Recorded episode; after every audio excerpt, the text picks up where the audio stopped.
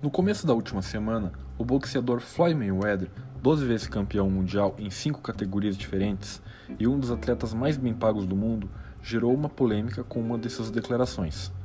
Mayweather, em entrevista para um famoso podcast, Clube Shei declarou que é o boxeador mais vencedor de todos os tempos, pondo-se à frente de lendas como Muhammad Ali.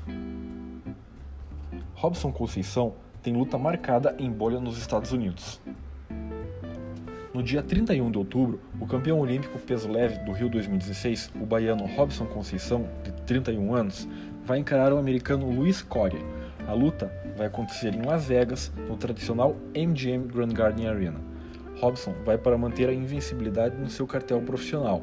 Até agora, foram 14 lutas com 14 vitórias e 7 nocautes, enquanto o americano tem 12 vitórias, 3 derrotas em 15 lutas. A promotora do evento, a Top Rank, fechou um andar inteiro do MGM para os lutadores, e quem entrar no evento não tem a possibilidade de sair e voltar. E os pugilistas terão que fazer suas refeições dentro dos quartos, tudo para evitar o contágio do coronavírus.